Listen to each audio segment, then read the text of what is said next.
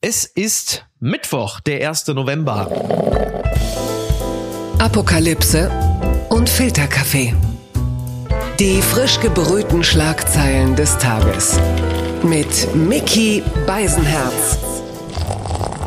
Einen wunderschönen Mittwochmorgen und herzlich willkommen zu Apokalypse und Filterkaffee, das News Omelette. Und auch heute blicken wir ein wenig auf die Schlagzeilen und Meldungen des Tages. Was ist wichtig? Was ist von Gesprächswert? Worüber lohnt es sich zu reden an diesem, zumindest für manche, Feiertag? Und ich äh, freue mich sehr, dass sie endlich mal wieder bei mir zu Gast ist. Sie sitzt mir gerade gegenüber in den Katakomben des Columbia Theaters. Sie ist der Big Shot des deutschen Journalismus. Sie arbeitet im Ressort X der Zeit. Sie ist Podcasterin für die Zeit. Das wollen wir nicht unerwähnt lassen. Aber sie hostet natürlich bei uns regelmäßig Apokalypse und Filterkaffee zusammen mit Markus Feldenkirchen, den ich an dieser Stelle ersetzen darf. Darüber freue ich mich sehr. Herzlich willkommen, Jasmin Mbarek. Guten Morgen. Jetzt ist es ja nun so, äh, heute ist äh, Allerheiligen. Ja. Gestern war Reformationstag und Halloween. Was dieser Dinge bedeutet dir persönlich am meisten? Äh, Halloween, weil Dua Lipa ihre neue Single announced hat, die um Halloween herum gebaut wurde. Deswegen äh, bin ich da ein Wirklich? bisschen, ja, ja. Kann die denn was? Ist sie gut? Also die Single jetzt? Die heißt Holdini und es geht auch um den Entwürgungskünstler. Und es Okay. hat sozusagen äh, alles eine Chronologie und die Single kommt Freitag raus. Deswegen bin ich total happy. Ach, Fantastisch. Houdini interessant, weil ich folge ja auch so diversen Insta-Accounts, so nach dem Motto kolorierte Historie. Und ich habe ein Foto gesehen von Houdini, bevor er sich so mit Ketten irgendwo Mhm. ins Wasser hinablässt. Ich war völlig begeistert, wie äh, austrainiert Harry Houdini war. Die Beinmuskulatur und der Oberkörper, das ist dann, Ja. dann kriegt man mich natürlich gleich wieder, ne? Siehst du, guck, so können Interessen zusammenfließen. Aber somit kann ich auch den Nicht-Feiertag heute in Berlin genießen. Unterm Radar. Afrika-Reise.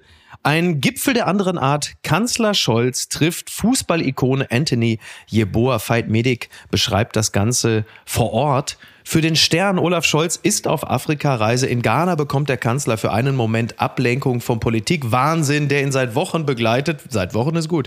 Der Kanzler trifft sich auch mit drei Ex-Fußballern, darunter Bundesliga-Legende Anthony Jeboa. Ja, man, man sieht dann auch ein Foto. Olaf Scholz ist total happy. Äh, ich, Olaf Scholz ist, glaube ich, nicht gänzlich desinteressiert am Fußball, obwohl er ja in, Ha- also aus Hamburg kommt. Das, da wird es einem in der Regel ja doch abgewöhnt.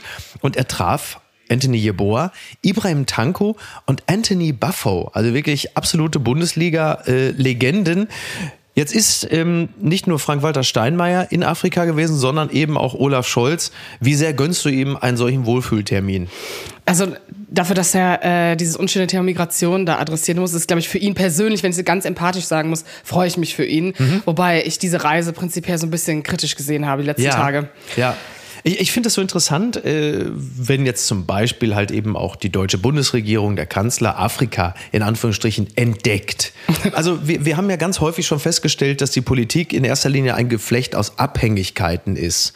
Und jetzt, da man merkt, dass so die Chinesen auf dem afrikanischen Kontinent sehr präsent sind, dass man auch das Decoupling für sich entdeckt hat, jetzt plötzlich merken sie, huch, in Afrika, klar, so seltene Erden, irgendwelche Gasspeicher, das könnte doch interessant sein. Also man hat die immer links liegen lassen, hat einen auch nicht interessiert. Man hat ab und zu vielleicht mal Live Aid geguckt und hat man gesagt, hui, das war auch nicht schön und hat sich dann anderen Themen zugewendet. Und jetzt kommt man da regelmäßig hin und sagt, also das ist uns ganz wichtig, dass wir euch, unsere afrikanischen Partner, nicht vergessen. Äh, Wie blicken Sie eigentlich da in Afrika dann darauf, wenn so eine deutsche Delegation dahin kommt? Die lachen sich doch eigentlich tot, oder? Ja, also es ist ja, also äh, der afrikanische Kontinent ist ja auch der jüngste, den es überhaupt gibt. Da sind wahnsinnig viele Menschen zwischen 20 und 30, Mhm. studierte Leute, die mittendrin sind und die, glaube ich, auch mit Blick auf so nicht dekolonialisierte Strukturen so eine ganz andere Meinung dazu haben, was Ja. der Westen jetzt meint, da zu tun. Deswegen Ja. äh, ist natürlich äh, für Scholz auch eigentlich doppelt peinlich, einerseits diese Krise zu lindern und dann nach Gas zu fragen, weil vielleicht von der einen Abhängigkeit in die nächste. Ja. Man, wenn man das auch so sieht, es gab so ein paar Ausschnitte, zum Beispiel in der Story von Sarah Sievert im Austausch mit jungen Leuten, die einfach, glaube ich, auch wahnsinnig äh, weiter sind in manchen Dingen. Und wenn der Kanzler dann so steht und sagt so, ja, ey, ihr seid ja voll weit, so, voll geil, Mhm. Ja. dann ist es, glaube ich, schon Ja, dann so sagen schön. die immer, was hast du denn da für ein Smartphone? Dann hast du da 5G, wir haben schon 7G Ja. oder so LTE Ultra. Ey.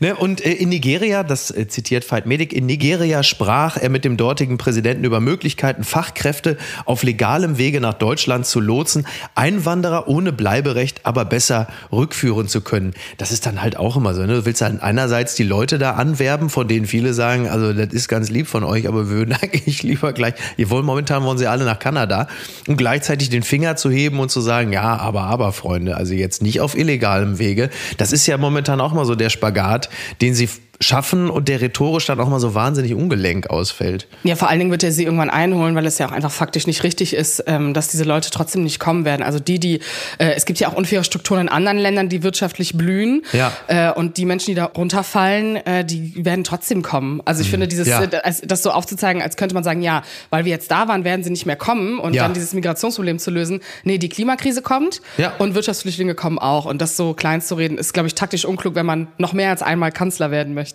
Ja, will er das wirklich? Ähm, übrigens, Anthony Buffo, ich zitiere es gern und ich verweise natürlich darauf, dass ein Zitat ist, ähm, ist ja ein legendärer Fußballer in der Bundesliga. Richtig cooler Typ. Ich glaube, ist, ich weiß gar nicht, ob er immer noch Nationaltrainer Ghanas ist. Das kann ich nicht Das genau sagen. wissen. Ist ja ein Bonner Diplomatensohn und hat in Düsseldorf gespielt und in Köln in den 80ern. Und von ihm ist unter anderem äh, überliefert das legendäre Zitat, als er zu einem Schiedsrichter sagte, jetzt pass mal auf, Schiri, wir Schwarzen müssen doch zusammenhalten. Die Schlagzeile des Tages. Hamas kündigt Freilassung ausländischer Geiseln an, das berichtet NTV. Der bewaffnete Arm der im Gazastreifen herrschenden Hamas kündigt die baldige Freilassung mehrerer ausländischer Geiseln an. Zitat, wir haben die Vermittler informiert, dass wir eine bestimmte Zahl von Ausländern in den kommenden Tagen freilassen, sagt der Sprecher der Essedin al-Qassam-Brigaden Abu Obeida in einer im Fernsehen übertragenen Rede. Das ist natürlich zunächst einmal eine gute Nachricht, völlig klar. Wir haben da, glaube ich, immer noch so, wir reden von rund 250 israelischen Geiseln. Da atmen natürlich einige auf, daran sind Hoffnungen geknüpft. Mich irritiert es natürlich trotzdem wahnsinnig, wenn man einen Sprecher dieser Brigade zitiert und so tut, als sei es ein, ein auf irgendeiner Ebene ernstzunehmender Mensch, weil Ja. äh, ne, wir müssen nicht immer wieder darauf verweisen, was am 7.10. passiert ist, aber manchmal ist es vielleicht auch nicht verkehrt. Äh, Wir müssen die Details nicht schildern, aber dass diese Leute in irgendeiner Form überhaupt sprechfähig sind oder man diese Menschen als Partner, als in irgendeiner Art und Weise mit Vertrauen ausgestattete Partner äh, akzeptieren muss, das setzt mir offen gestanden wirklich sehr zu. Selbst wenn es natürlich eine gute Nachricht ist. Ja, total, aber ich glaube, dahinter steht natürlich auch die Angst, dass man weiß, dass sie in der, dass sie da mehr Macht haben, weil wir nicht wissen, ob sie die Leute freilassen, sie damit Ja. natürlich auch spielen, ne? Und das Ja. ist das perfide daran. Und ich, also mein erster Gedanke war, hoffentlich passiert es auch wirklich. Also es ist natürlich, ne, also wie Mhm. Ja. viele werden sie freilassen, wenn werden sie freilassen? Wie werden diese Menschen aussehen? Was haben die erlebt? Werden alle so unversetzt sein wie die paar, die es schon geschafft haben? Ähm, das sind natürlich dann wichtige Fragen, die auch die Eskalationsstufen der nächsten Wochen mitbestimmen werden. Ja, und da werden wir sicherlich in den nächsten Wochen äh, noch drüber reden. Wir müssen natürlich über das reden, nach wie vor, was in, in Deutschland passiert, in Europa oder halt eben auch beispielsweise in Dagestan, haben wir auch schon drüber berichtet. Deswegen zitiere ich etwas, was ich eigentlich aufgrund seiner Absurdität zur Schlagzeile des Tages machen wollte. Ich zitiere die FAZ. Aiwanger zu Anti-Israel-Demos. Das hat man zu lange totgeschwiegen. Vizeministerpräsident Hubert Aiwanger hat scharfe Kritik an den israelfeindlichen und antisemitischen Protesten in Deutschland geübt. Die Demonstranten kämen vor allem aus dem islamistischen Umfeld. Das hat man so lange totgeschwiegen, weggelächelt und niemand sollte darüber reden, sagte er am Dienstagmorgen im Deutschlandfunk. Und jetzt sieht man, dass man sich Unsinn ins Land geholt hat. Da müsse Deutschland künftig besser hinschauen. Das ist natürlich ähm, interessant, dass Hubert Aiwanger äh, sich große Sorgen um den wachsenden Antisemitismus in Deutschland macht und fordert, dass Deutschland künftig besser hinschauen möge. Ist das nicht auch ein bisschen der Beleg für die Absurdität unserer Zeit, auch des Nachrichtenzirkels? Das ist doch ist doch irre, Aiwanger. Ja, vor allen Dingen, dass wir halt also in solchen Debatten nicht sachlich von also trennen können und dass Mhm. sich jemand wie Aiwanger einer gewissen Art von Populismus bedienen kann, obwohl er selber Ja. dieser Gruppe an marginalisierten Menschen in diesem Land Schaden zugefügt hat. Ne? Ja. Also das ist halt also deswegen also gut, dass er sich anscheinend äh, besinnt, was das Thema Antisemitismus Ja. betrifft, dass er es nebenbei noch ausnutzt, gegen eine Gruppe zu hetzen, die er eh nicht so geil findet, muss man jetzt nicht unbedingt gut finden. Ja. Aber natürlich ist der Punkt da: ähm, Deutschland hat an vielen Stellen ein Antisemitismusproblem und das betrifft natürlich auch diese Gruppe. Das stimmt. Klar, da kommt natürlich dann immer dieser Satz, die Zuwanderungspolitik hat hiermit die Ursachen für diese Entwicklung gelegt. Und da merkst du natürlich, da ist er nun beileibe nicht der Einzige mit den Freien Wählern, gibt auch andere Parteien, auch links der AfD, mhm. die natürlich jetzt ihr eigenes politisches Süppchen kochen und da äh, alles reinschnibbeln, was gerade passt. So auf dem Gaul des äh, Kampfes gegen Antisemitismus, der jetzt gerade halt so durch die Manege getrieben wird. Das äh, betrachte ich schon auch mit ähm, mit einem, ich würde mal sagen, mit einem Side-Eye, mm. um die Jugend äh, zu zitieren. Ja, also es ist halt Stichwort, ob man sich für diese Gruppen wirklich interessiert. Mhm. Die Einzelfälle, die es gab oder auch die Gruppierung, von denen man wusste, okay, sagen wir jetzt auch in einem muslimischen Umfeld, da gab es ja wenig politische Maßnahmen, die dazu geführt haben, dass es eingedämmt wurde schon vorher. Und dass ja. das sich jetzt auch, ne, dass du irgendwie den Clanchef Abu Shaka mit den Leuten da auf TikTok zusammen im Live hast und dann irgendwelche rechten Gruppen sich dann dazu tun und sich diese ganzen Gruppen vermischen ja. und du gar nicht ja. weißt, wie gefährlich das wird, gerade auch für jüdische Menschen in Deutschland. Das ist einfach absolutes Gesamtversagen. Ne? Daraus Total. jetzt aber die große, der Islam ist gefährlich für Europa-Ding zu machen, ja. hilft den Menschen, die es betrifft, halt auch wieder nicht weiter. Total. Das heißt, okay, wo sitzt man da an? Wo arbeitet man im Bildungssystem besser damit? Wo greift man diese Klassen, ob das in Neukölln ist oder in Köln äh, selbst, an irgendwelchen Vierteln, die nicht nur migrantisch sind. Ja. Das sind halt für mich so Sachfragen. Ich finde halt dieses, er kann das jetzt sagen, aber daran mhm. ändert sich ja jetzt nichts bis zur nächsten Wahl. Ne? Also, du, merkst, du merkst natürlich auch, wie sich, ähm, nenne es jetzt mal in Anführungsstrichen, das linke politische Milieu natürlich nach wie vor extrem schwer damit tut. Ne? Ich hatte ja. äh, Lisa Paus, die Familienministerin, äh, bei NTV zu Gast und dann ging es halt eben auch darum, was ähm, man in Schulen und natürlich aber auch in Familien tun kann, um dieser Art des Antisemitismus zu begegnen. Und das hat also keine 1,8 handgestoppten Sekunden gedauert und dann fing sie an, ja, es gibt ja auch Antisemitismus von Deutschen und es gibt auch recht, wo du sagst, ja, ist ja richtig. Aber darum geht es ja jetzt gerade nicht. Und du merkst, wie, wie halt immer, wie, wie man dann doch immer ganz schnell davon wieder weg will, weil man möchte dann doch schon sagen, ja, was ja auch unbestritten, natürlich weiß man das. Und darüber reden wir ja auch. Wir sagen ja auch, wenn irgendwelche Schüler in Brandenburg oder in Sachsen den Hitlergruß machen, dann haben wir natürlich auch immer darüber berichtet. Aber du merkst, sie tun sich schwer damit, dafür eine Sprache zu finden. Das, das fällt mir zumindest gerade ja, auf. Ja, voll. Ich glaube aber, dass die Sprache ganz einfach ist. Ich glaube, der Fakt, dass es in jedem nationalen Kontext und jedem religiösen Kontext eine Art von eingefleischtem Antisemitismus gibt, mhm. das ist ja die Faktenlage. Das heißt, wie, also wenn wir auf junge Leute schauen, ob das jetzt der, der Nazi aus Sachsen ist mhm. oder der Nazi aus äh, Weißensee in Berlin, ja. who knows, oder ein Einwandererkind in zweiter Generation aus Neukölln, ähm, wie kann man das im System aufgreifen? Die gehen in das gleiche, die, in die gleichen Schulen, die haben das gleiche ja. Bildungssystem. Das heißt, wo setzt man da an? Also ja, wir können sagen, es gibt das in der Community und der Community, aber die Frage ist ja, wie löst man es prinzipiell? Und wenn man dann in dieser Debatte darauf verweist, es gibt ja auch die anderen Nazis, das ist jetzt keine gute Botschaft für migrantische Menschen als auch für jüdische Menschen, ja. dass es da ja auch, oh, es gibt auch weiße Nazis, ja, ja. great, that's good to know. Deswegen, ich glaube, die müssen relativ schnell darauf eine Antwort finden, den Druck, da haben die auch keinen Bock drauf drauf. Ist ja einfach ein unschönes Thema, muss man ja auch selber Klar, Fehler absolut. zugeben, ne? Ja. Äh, weil intersektionale Kreise ja nicht automatisch bedeuten, dass sie frei von Fehlern sind.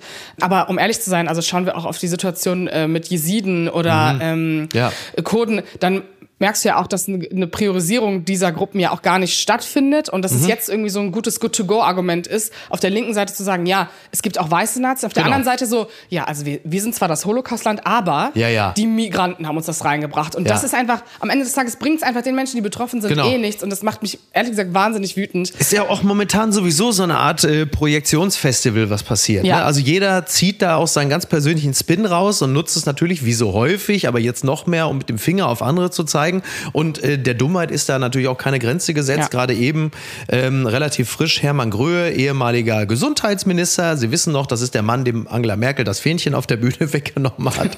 Und der hat etwas äh, gepostet, offensichtlich eine offizielle, ein Sharepick von der CDU. Drauf zu sehen in Schwarz-Weiß ist Shani Look. Wir wissen, die Hamas-Geisel, die deutsche Hamas-Geisel, die jetzt ähm, leider für tot erklärt werden musste und steht da drauf. Also CDU ganz dick im Gedenken an an Shani Luke, kein Vergessen, kein Relativieren, Aufstehen gegen Judenhass. Da würde man grundsätzlich sagen, ja, das ist richtig, das ist gut. Aber das zu so einer CDU, ja. zu so einer Art Werbeplakat zu machen, also da muss ich sagen, also ich, das sage ich in diesem Podcast wirklich echt selten, aber da darf er sich auch wirklich mal für schämen. Weil das ja. finde ich wirklich, wirklich unterirdisch. Ja, man hätte es auch einfach cleverer lösen können. Also wäre es ein reiner Post gewesen, wo man einfach ein Foto von Shani ja. Luke und auch sie würdigt und daran erinnert und auf dieses Leid aufmerksam macht. Genau. Also es hat sowas, wenn man jetzt schon, und wir sprechen ja noch von, es gibt ja noch wahnsinnig viele andere Geiseln. Ich frage mich, wie wollen die das in Zukunft dann machen? Wenn Ja. es, ne? Also, das ist einfach absolute Instrumentalisierung eines Todes, Ja. die es nicht bedarf. Und da sollte die CDU bei der Linie, die sie sich eh gerade so aussucht, vielleicht auch darauf achten, dass solche Fehler nicht passieren. Das ist sie jetzt. Die Wende. SPD-Fraktionsvize Wiese offen für Kürzung von Leistungen für Asylbewerber. Das zitiert die Welt. In der Debatte um eine Leistungskürzung für Asylbewerber hat sich der stellvertretende Vorsitzende der SPD-Fraktion im Bundestag, Dirk Wiese, grundsätzlich offen für eine solche Maßnahme gezeigt. Zitat, eine Anpassung der Leistung für Asylbewerber kann Sinn ergeben, wenn ein Verfahren sehr lange dauert, sagte er der Funke Mediengruppe. Ich würde das nicht vornherein ausschließen. Das muss man diskutieren. Ja, das äh, kam ja so ein bisschen aus äh, der Reihe äh, der CDU. Henrik Wüst hat das angeregt, Christian Dürr, der Fraktionsvorsitzende der FDP. Also ne, mal gucken irgendwie, ob man da nicht auch noch mal ein bisschen was kürzen kann. Und dann geht's natürlich wieder darum, dass man äh, die Anreize zur irregulären Migration reduzieren kann. Und grundsätzlich ja, ist es ja so, dass es in Deutschland ein bisschen mehr Geld gibt im Vergleich zum Rest Europas und äh, dass man da jetzt nicht irgendwie das überschüssige Geld in das Heimatland transferiert, das kann ich durchaus nachvollziehen, wenn man als Bundesrepublik sagt, naja, wir müssen ein bisschen aufs Geld gucken.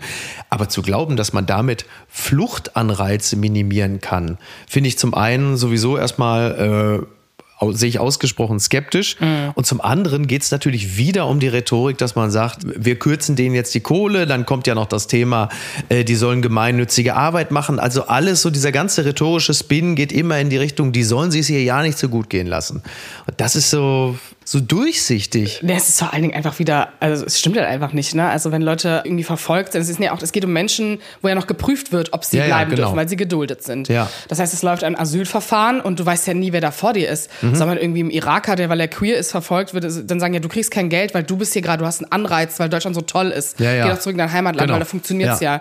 Ähm, das kann man natürlich nicht auf alle Fälle beziehen, aber ich würde auch immer sagen, die Leute setzen sich auf Boote, um hier hinzukommen. Ja. Ich weiß nicht, ob die Kürzung von 150 Euro dafür führt, dass sie sagen, "Oh, da hat Christian Lindner wahnsinnig recht. Mein eigenes Heimatland hat viel mehr Anreize. Ja. Das finde ich einfach, also es ne, ist halt so eine schnelle Antwort auf Mhm. diese aggressive Migrationsdebatte und das Gefühl zu vermitteln, da passiert was. Das ist Ja. so, ne, Wüst hat natürlich auch eine sehr komfortable Position, sowas mitzufordern. Allerdings. Und dass es in der SPD jetzt so einzelne Leute gibt, wo man auch merkt, da hat Scholz auch, glaube ich, das Interesse, Mhm. dass man so vielleicht auch AfD-Wähler mit zurückholen kann, was ich nicht schlimm finde. Also Mhm. ich glaube, viele Prozent, die bei der AfD sind, sind Ur-SPD-Wähler. Und klar, waren, sie, waren sie immer schon, ne? Also Und äh, also Ja. da bin ich per se bei, ob das der richtige Weg ist, weil Mhm. man jetzt an einer Stelle Leistung kürzt, ob dann der AfD-Wähler denkt, ja, boah geil, die SPD ist wieder voll da, Ja. das Migrationsproblem gelöst, das würde ich verneinen. Ja, und jetzt ist Nancy Faeser ja gerade in Marokko gewesen. Geht es natürlich auch um das Thema Migration. Sie hat sich übrigens gerade eben gegen EU-Asylverfahren in Drittstaaten ausgesprochen. Also da wird ja seit Jahren diskutiert. Unter anderem Dänemark setzte sich bei den Verhandlungen über ein neues europäisches Asylsystem dafür ein. Bislang hat kein nordafrikanisches Land die Bereitschaft erkennen lassen, Asylverfahren für die EU durchzuführen. Ein Gericht untersagte zuletzt ähnliche Pläne der britischen Regierung, die Asylsuchende nach Ruanda ausfliegen wollte. Das Land könne nicht als sicher gelten, hieß es im Urteil. Ja, genau, dieses Thema wabert auch immer ein bisschen rum. Faeser ist dagegen, ist ja auch mal ganz schön, immerhin. War ja zuletzt irgendwie auch alles ein äh, bisschen, bisschen seltsam. Ich finde es immer irgendwie bemerkenswert, wenn Nancy Faeser dann nach Marokko fliegt, Asylabkommen dann äh, irgendwie abschließen möchte. Es sind am Ende ja gar nicht so wahnsinnig viele Menschen, die jetzt zum Beispiel aus Marokko zu uns kommen. Ich finde diese ganze Debatte sowieso mitunter ein bisschen seltsam, auch medial natürlich seltsam geführt. Denn bei aller Sympathie und Richtigkeit der Aufnahme, die berühmten vollen Turnhallen und alles, das sind ja nun mal in erster Linie die Ukrainer und Ukrainerinnen zuvorderst. Die Bilder, die wir in den Medien sehen, ist aber immer die, äh, die Fluchtroute Mittelmeer und die Balkanroute. Man hat immer das, also wenn man nur die Zahlen hört und sagt, ja, wir, wir, die Turnhallen sind voll und wir kriegen es nicht hin, dann, dann ist der mediale Spin immer, der wird immer gelenkt aufs Mittelmeer und die Balkanroute. Man hat Gefühl, oder man, man bekommt das Gefühl, die überrennen uns. Faktisch sind es aber in erster Linie natürlich die Geflüchteten aus der Ukraine, die aus den richtigsten Gründen hier sind. Ja. Aber der Fokus wird medial immer auf eine ganz andere Bevölkerungsgruppe gelegt. Und dann ist Nancy Faeser in Marokko und verhandelt da über wie viele tausend Leute. Naja, es ist also erstens um die Jahresbilanz vielleicht um 20.000 bis 50.000 Leute zu drücken. Mhm. Und ähm, weil sie wissen, dass über die Route in den nächsten Jahren einfach wahnsinnig viele Leute kommen werden. Ja. Äh, und äh, bei Feser ist, also mich nervt, ich habe das ja auch schon mit Markus oft besprochen, es wird viel zu wenig Geld bereitgestellt, um diese Grenzen hochzuziehen, Ja. von denen ich aber auch sagen würde, die werden die Leute nicht aufhalten. Das, also, ne, da kommen wir wieder zu diesem, die, diese ganze Zeit, die Feser, sie wird ja eh gehasst. Ja. Da rein investiert. Warum nicht Fluchtursachen bekämpfen? Weil sie nach ne? Malle geflogen Ja, ist. nee, da, also sorry für meine Idee. Ich bin ja selten idealistisch, aber da bin ich auch so, also dieses Thema Fluchtursachen bekämpfen. Klar, bei einem ausgebrochenen Krieg wie bei den Ukrainern funktioniert das nicht, ist völlig Mhm. Ja. klar. Ja. Aber das, Tigris oder Kongo, das sind einfach so Momente, da weißt du ja gar nicht, was da noch passiert. Wie viele Leute werden sich mobilisieren, weil sie in Kriegsgebieten leben. Mhm. Ja, ja. Und darauf eine Antwort Aber zu die, finden. aber die machen sich dann natürlich nicht auf den Weg, weil sie gehört haben, die Sozialleistung ja, werden gekürzt, die gibt 150 weniger Euro Geld. fehlen mir dann, ja. Nee, genau. Bitte empören Sie sich jetzt. Alexander Zverev soll 450.000 Euro Geldstrafe zahlen. Das berichtet T-Online. Das Berliner Amtsgericht Tiergarten hat einen Strafbefehl gegen Alexander Zverev erlassen. Er soll eine hohe Geldstrafe zahlen. Jetzt legt er Einspruch ein. Ja, 450.000 Euro wegen Körperverletzung. Und es war so, das Gericht war dem Antrag der Staatsanwaltschaft Berlin gefolgt, die eine Geldstrafe von 90 Tagessätzen zu je 5.000 Euro beantragt hatte. Zverev wird zur Last gelegt. Im Mai 2020 in Berlin im Rahmen eines Streites eine Frau körperlich misshandelt zu haben. Es war dann, wenn ich mich nicht irre, in dem Falle, die Frau ist übrigens Nebenklägerin, äh, die Frau, mit der er damals zusammen war. 450.000 Euro, fast eine halbe Million. Also wir warten jetzt natürlich auf die Entlastungszeugin Sophia Tomala, die sagt, ich kenne ihn gut. Das kann ich, das kann er nicht gewesen sein. Ähm, äh, äh, was ist denn mit diesen ganzen Profisportlern los? Und, und fängt der FC Bayern an, sich für ihn zu interessieren jetzt? nee, also ähm, ich, bei sowas bin ich immer so, also je nachdem, äh, wie das jetzt ausgehen sollte, die 450.000 Euro werden ihm ja nicht wehtun. Also, so- Mhm. Also er ist, nicht, er ist nicht Profifußballer, also er merkt schon mehr als ein Profifußballer, aber ein paar Ja. Euro hat er auch. Ja. Ja, und es werden ihm ja genug Leute glauben und dann kann er nochmal durch alle Podcasts oder so dieser Erde gehen und nochmal erzählen, wie schlimm es war oder so. Die gute Tat des Tages. Anklage wegen versuchten Mordes. Mann soll E-Scooter von Brücke in Berlin geworfen haben. Das berichtet die Berliner Zeitung. Nachdem ein E-Roller von einer Brücke auf fahrende Autos geworfen wurde, muss sich der Tatverdächtige vor dem Landgericht Berlin verantworten. Das ist natürlich nicht in Ordnung. Man schmeißt doch nicht einen E-Scooter von der, von der Brücke auf die Autobahn. Man schmeißt ihn natürlich in der Regel in den Landwehrkanal. Also ich weiß nicht, warum der Mann sich da nicht an den, also, also um der Sache für eine Millisekunde kurz äh, die nötige Ernsthaftigkeit, äh, der Sache die zukommen zu lassen. Der Mann ist übrigens 44. Ich war auch ein wenig überrascht, weil ich solche, also so ein, so ein Schwachsinn, so eine Scheißaktion traut man in der Regel ja eigentlich nur so 16 bis 19-Jährigen zu, die vielleicht irgendwie äh, so ein bisschen zu heftig gewaped haben oder Nein, der Mann war 44 und der hat halt diesen 30 Kilogramm schweren Roller halt einfach, äh, ich glaube, es war, was sogar, es war die Gensinger Brücke in Altfriedrichsfelde.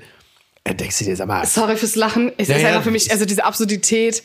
Was, für, was musste ich in dem Moment überkommen? Ja. Dass du diesen E-Scooter, ich weiß ja, wie schwer diese Teile auch sind, Ja, ja. dass du den über eine Brücke hiefst. Was ist in deinem Kopf passiert Ja. in dem Moment? Also es ist ja Gott sei Dank anscheinend niemand gestorben, ja, aber auch wirklich nur durch, ich meine, wenn so ein 30, bless. ne, dafür muss man ja kein Physiker sein, um zu wissen, wer so ein 30 Kilogramm schweres Ding durch so eine Windschutzscheibe knallt. Aber diese Dinger werden ja oft irgendwo runtergeworfen. Ne? Genau. Ist ja auch die ganze Szene und so ist ja voll mit diesen. Dingern und so. ja. Ich möchte wirklich, ich, kann mal jemand eine psychologische Abhandlung darüber schreiben, was die Leute dazu bewegt, diese Teile irgendwo reinzuwerfen. Dir könnte das ja nicht passieren, denn du bist ja ein absoluter E-Scooter-Fan. Du bist ja wirklich, Ja. du, also wie Kate Winslet vorne am Bug der Titanic sieht man dich ja im Grunde genommen durch Berlin. ja, vor cruisen. zehn Minuten bin ich auch noch Wehen. hier mit, ich bin mit dem Scooter hier hingekommen. Aber das ist doch bei diesem Wetter ist das doch wirklich mittlerweile eine absolute Todesfalle, oder? Kopfsteinpflaster, nass, Laub. Ja, ich fahre sehr langsam und ich habe auch, ich habe wirklich Angst vor Gott. Ich bin auch jedes Mal denkst du, ich sterbe, dann denke ich, das ist gute Karma und dann sterbe ich nicht, weil ich das, ne, weiß. gut, ja. Aber nee, ich, ich liebe E-Scooter. Ich habe ja keinen Führerschein, das ist ja das Schlimme. Ja. Aber, also, sorry, aber das ist jetzt ein bisschen geeky. Wenn du die Teile von unten greifst, ich musste sie mal eine Treppe in Köln hochtragen, weil die Ja. Google Maps Route mir angezeigt hat, dass ich da hochfahren kann, aber konnte ich nicht. Und das ist wirklich, du kannst selber daran sterben. Also da Ja. sind überall diese Akkus drin und unten sind so spitze Teile dran. Deswegen, Ja. ich frage mich wirklich, wie er das da hochgehievt hat. Ähm, meinst, du, das sollte, meinst du, das sollte in irgendeiner Art und Weise strafmildernd auf ihn wirken, weil er diese sportliche Leistung geschafft hat? nee, auf gar keinen Fall. Also Ja. äh, wäre wirklich so doof. Ja. Also wirklich, also Irre, nee. ne? Also ja. er befindet sich übrigens seit Ende Juni 23 in Untersuchungshaft und hat bisher keine Angaben zu seinen Motiven gemacht. Für eine psychische Beeinträchtigung liegen keine Anhaltspunkte vor. Da möchte ich aber äh, widersprechen, euer Ehren.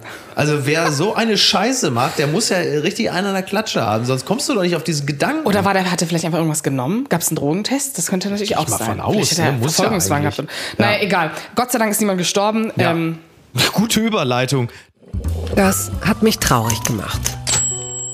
Ja, einer doch. Schauspieler Elmar Wepper ist tot. Das berichtet die Hamburger Morgenpost. Der Schauspieler Elmar Wepper ist tot. Wie die Bild unter Berufung auf die Familie berichtet, ist der 79-Jährige am Dienstag plötzlich verstorben. Er soll einem Herzversagen erlegen sein. Also er ist ähm, einfach plötzlich umgekippt. Und ich, ähm, mich hat das, ja, na klar, also es hat mich auf jeden Fall traurig gemacht, weil ich Elmar Wepper irgendwie mal immer gut fand. Das war für mich immer so der coolere der beiden Wepper-Brüder.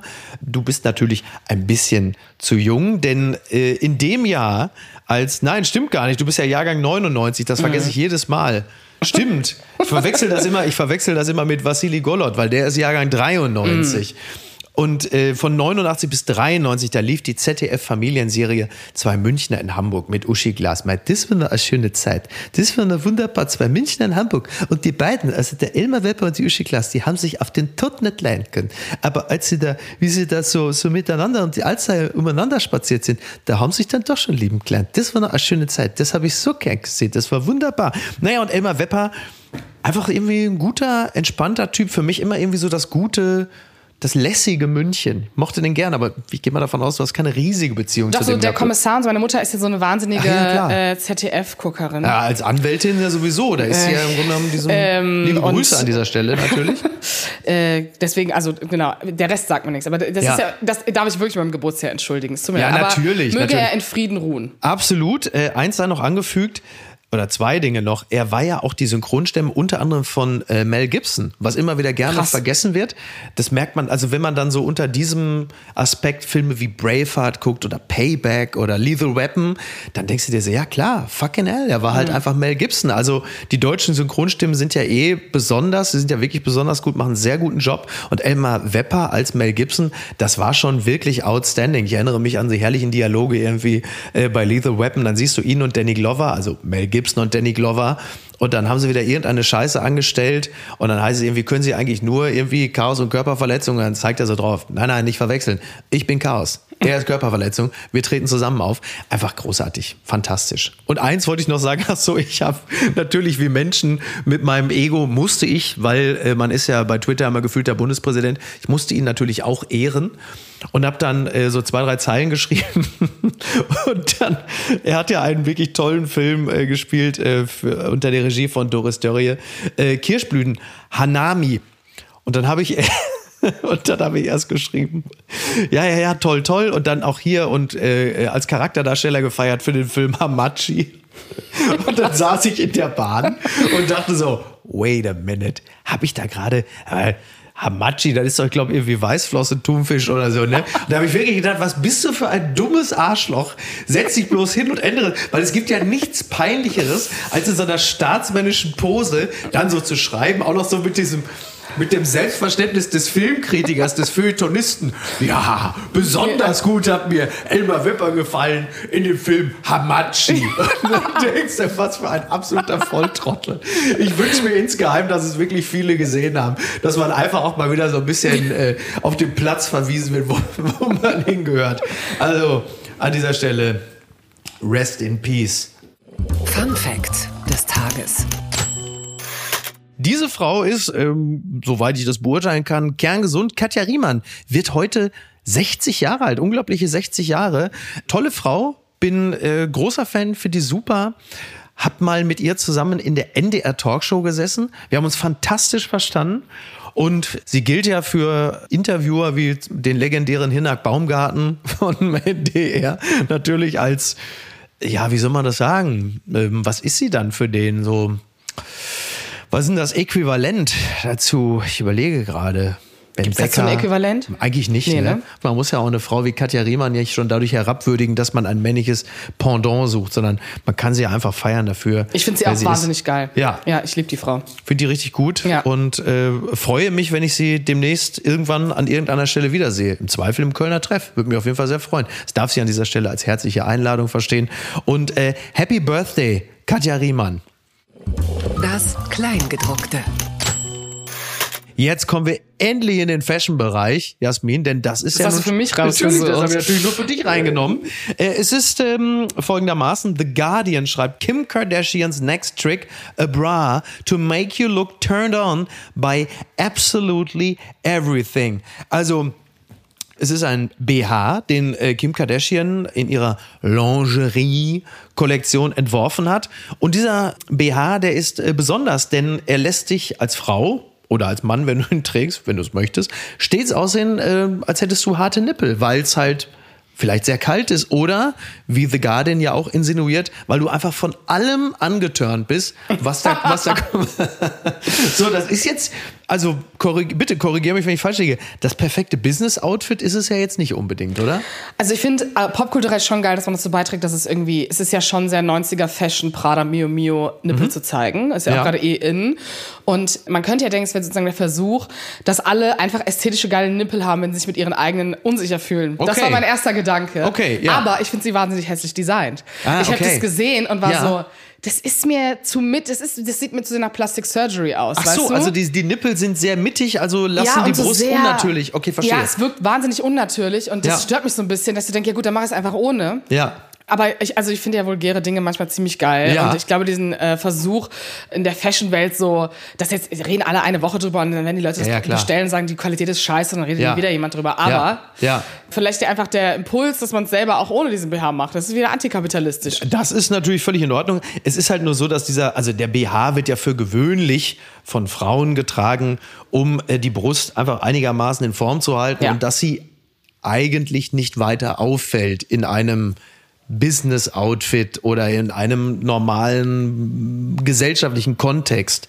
Wenn du jetzt natürlich künstliche Nippel so ausstellst, dann kommst du ja nicht umhin, das Augenmerk auf die weibliche Brust zu lenken, weil also das, Ja. so sind wir, also sowohl übrigens Männer wie Frauen ja immer noch gepolt, dass man dann natürlich darauf guckt. Das heißt, die in gewisser Hinsicht Sexualisierung des Gegenübers geht damit ja automatisch einher. Also ich, also ich hab, kann mich nicht erinnern, dass Wolfgang Job in den letzten Wochen eine Unterhose für Männer erfunden hätte, die einen aussehen lässt, als hätte man immer so einen halben Ständer. Was man ja auch nicht, was man ja auch nicht unbedingt will. Es sei denn, Olaf Ja. Scholz reist demnächst in Oh irgendein. Land und sagt, ich habe mir das gegönnt.